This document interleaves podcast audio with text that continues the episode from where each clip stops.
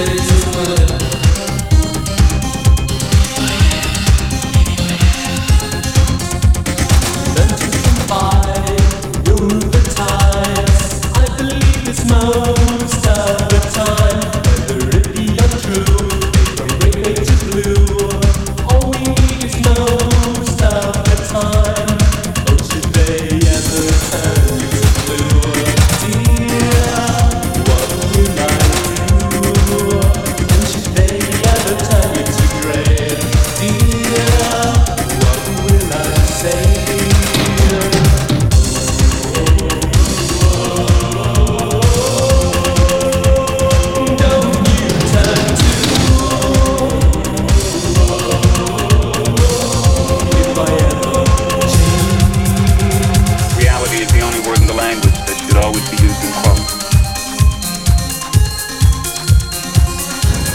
Reality.